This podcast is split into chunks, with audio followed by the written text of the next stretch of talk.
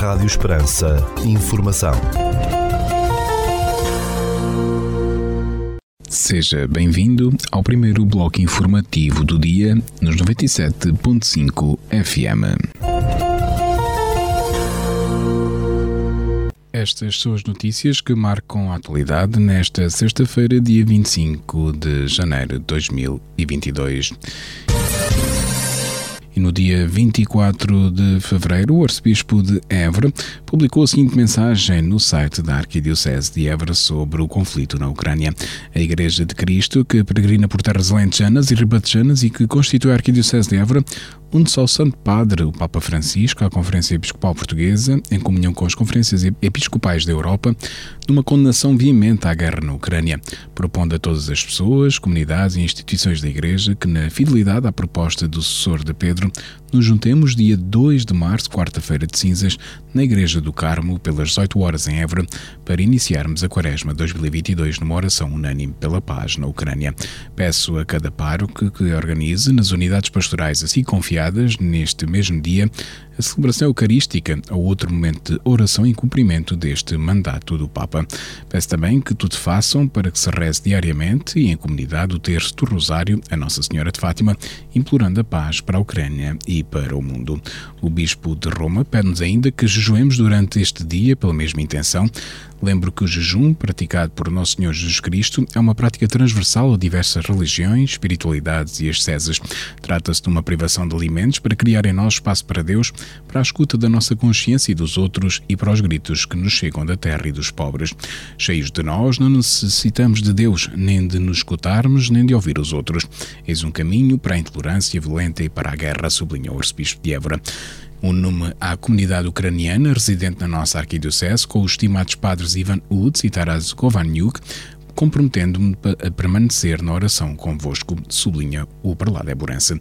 A guerra é louca, é cega e diabólica. Só no amor de Deus seremos capazes de reconstruir a paz. Que Nossa Senhora do Rosário de Fátima interceda por nós nesta hora dramática de retrocesso civilizacional para a Europa e para o mundo, conclui a mensagem do arcebispo de Évora publicada no site da Arquidiocese neste dia 24 de fevereiro, dia em que começou a invasão de, da Ucrânia pela Rússia. Rádio Esperança. Informação. Notícias de âmbito local. Na continuidade da renovação dos diversos acessos ao Castelo de Portel, o município local informa que se encontra concluída a requalificação da Travessa da Parreira, tendo agora iniciado as obras de repavimentação e renovação de ramais e condutas de água da Rua do Outeiro e do Largo José António Pombinho Júnior.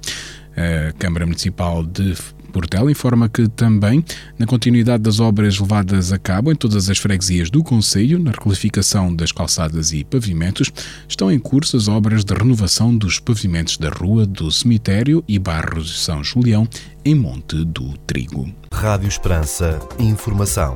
Notícias da região.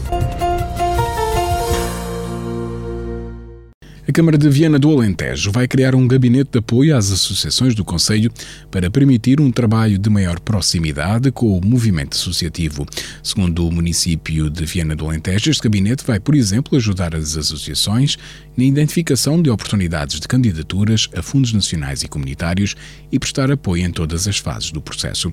O projeto de criação deste gabinete de apoio foi abordado numa reunião realizada esta semana entre autarquias e associações do Conselho para articular articulação das atividades previstas para este ano.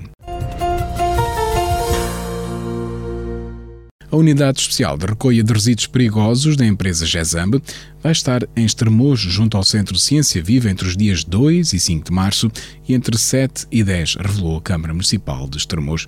Existem resíduos domésticos que não podem ser colocados nem nos ecopontos, nem no lixo normal, nomeadamente restos de tintas, cosméticos, telemóveis, lâmpadas, aerossóis, pesticidas, pilhas e baterias, e devem ser entregues nesta unidade especial de recolha de resíduos perigosos, UR2P, indicou o município de Estremoz.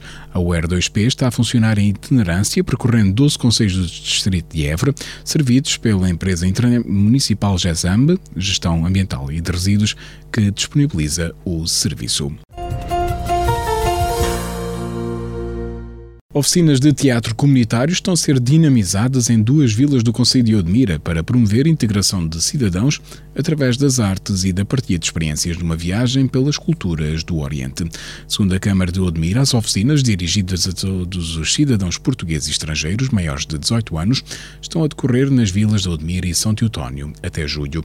Os interessados podem aderir às oficinas que decorrem no Cineteatro Camacho Costa, na Vila de Odmira, às quartas-feiras, entre as 9 e as 20 horas e 30 minutos, ou na sede da Junta de Freguesia de São Teotónio às quintas-feiras entre as 9h30 e as 21 horas. As oficinas, que aliam teatro, dança, música, artes e línguas, inserem-se no programa intercultural Boeing, promovido pela Câmara de Odmira e são financiadas pelo programa Parties da Fundação Carlos de Gulbenkian. A prova Trilhos de Mértola Train Run, que desafia interessados a explorar os próprios limites e redescobrir paisagens que envolvem a vila, regressa já em março após um ano de interregno devido à pandemia de Covid-19. Segundo a Câmara de Mértola, a sexta edição da prova, organizada pelo município e pelo Clube de Futebol Guadiana, vai decorrer no dia 5 de março. A prova vai incluir uma caminhada de 9 km e três percursos de trail, sendo um curto, um longo e um ultra de 15, 28 e 45 km, respectivamente. Os interessados em participar na prova devem inscrever-se até ao dia 28 de fevereiro online. A Câmara de Odmira vai promover a partir de março um projeto de caminhadas para desafiar e incentivar a população a caminhar em prol de um estilo de vida mais saudável e dar a conhecer percursos e recantos do Conselho. Segundo o município, o projeto Pegadas no Mira, promovido em parceria com as juntas de freguesia e associações locais, vai incluir 10 caminhadas que irão decorrer entre os dias 6 de março e 11 de dezembro em várias localidades do Conselho de Odmira. As caminhadas irão levar os participantes por trilhos do litoral e do interior do Conselho, dando-lhes a oportunidade de conhecer e redescobrir alguns dos recantos singulares, sempre acompanhados por técnicos de desporto do município. A primeira caminhada, com inscrições gratuitas e abertas até ao dia 3 de março, levará os participantes por trilhos da freguesia de São Martinho das Amoreiras, indica o município de Odmira, referindo que os interessados podem inscrever-se no site da autarquia ou na sede daquela junta de freguesia.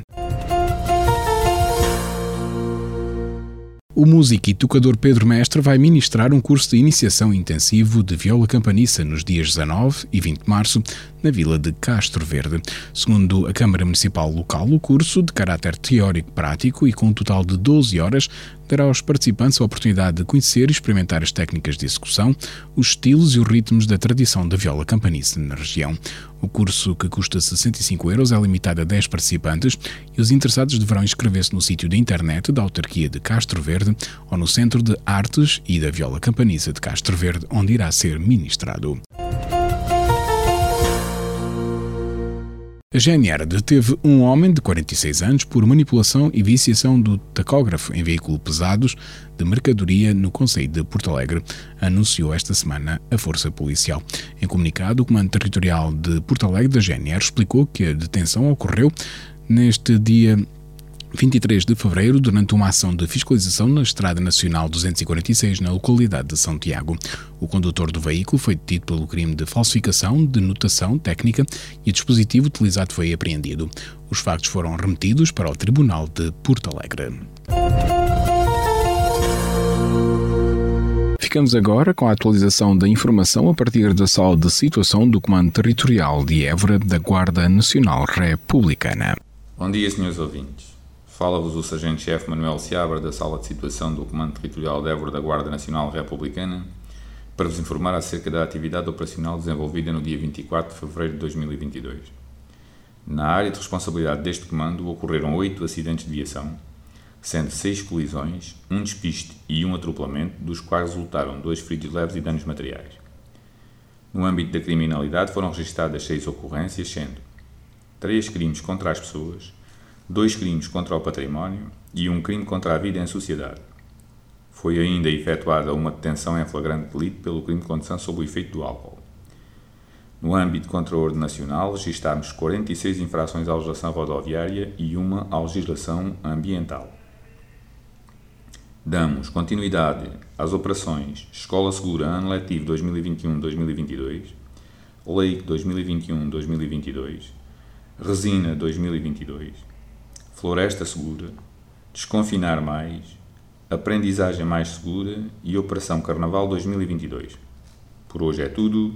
A Sala de Situação do Comando Territorial de Évora e Estante Efetivo desta unidade deseja a todos os nossos ouvintes o resto de um bom dia e um excelente fim de semana.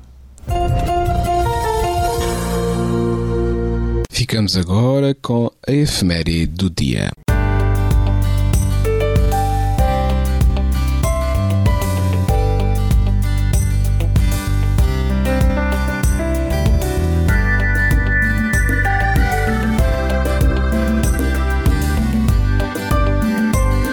Neste dia 25 de fevereiro celebra-se o dia de São Sebastião da Parício. Sebastião da Parício Prado nasceu 20 de janeiro de 1502 em Agudinha, Espanha. Teve uma infância difícil a cuidar do rebanho dos pais, que eram lavradores pobres. Sem ir à escola, teve de aprender tudo por si nos diversos trabalhos que realizou. Foi contratado como criado por uma senhora rica de Salamanca aos 15 anos, mas deixou o trabalho desagradado com as futilidades. Trabalhou para dois colonos por oito anos, enviando o que ganhava para os pais e para as irmãs a quem forneceu o dote. Após o falecimento dos pais e o casamento das irmãs, Sebastião de Parício viajou para a América já com 31 anos, desembarcando em Puebla, no México. Lá colocou todo o seu saber em prática, abriu vias de comunicação entre florestas, construiu estradas, transportou mercadorias e praticou sempre o bem, ajudando os pobres, levando gratuitamente pessoas e bens e libertando escravos, ganhando o respeito dos índios. Para não corromper a vida espiritual, São Sebastião decidiu dedicar-se apenas à agricultura e à pecuária, fugindo à tentação da luxúria. Casou-se por duas vezes, tendo feito votos de castidade com as suas esposas. Ambas faleceram. Aos 71 anos, renunciou a tudo e dedicou-se a realizar um sonho antigo, ser um irmão menor no convento da cidade do México. São Sebastião conseguiu entrar na Ordem dos Franciscanos como um irmão leigo, vivendo mais 27 anos em oração e humildade. Faleceu aos 98 anos, a 25 de fevereiro de 1600. Foi canonizado em 1786 pelo Papa Pio VI centenas de milagres ter-se-ão realizado pela sua intercessão.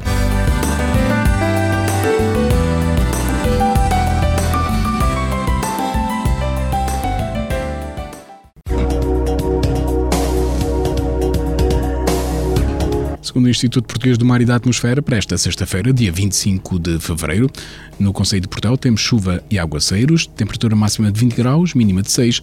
Há 91% de probabilidade de precipitação e o vento sopra moderado de este. Já para a capital de distrito, na cidade de Évora, para esta sexta-feira, 25 de fevereiro, temos chuva e aguaceiros, com probabilidade de precipitação de 82%, temperatura máxima de 19 graus, mínima de 7 e o vento sopra moderado de este.